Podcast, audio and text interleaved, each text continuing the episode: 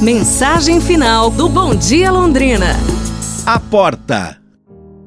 Um homem havia pintado um lindo quadro e no dia de apresentá-lo ao público convidou todo mundo para vê-lo, para ver de perto aquela obra de arte que ele havia terminado. Compareceram as autoridades do local, fotógrafos, jornalistas, muita, muita gente, pois o pintor, o pintor tinha fama, fama de grande artista.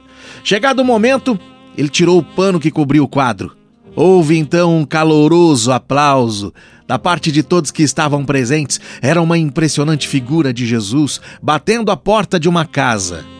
O Cristo parecia vivo, detalhes com sua mão, dedos longos batendo suavemente, é, com os ouvidos junto à porta. Parecia até querer ouvir se lá dentro daquela casa alguém respondia.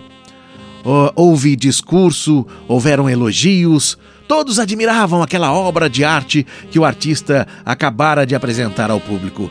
Um observador, curioso, porém, achou uma falha neste quadro. A porta não tinha fechadura.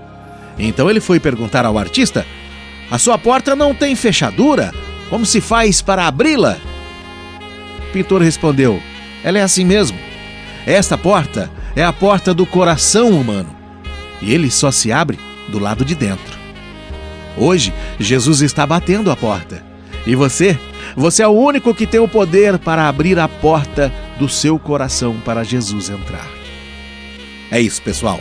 Amanhã a gente se fala. Um abraço, saúde e tudo de bom!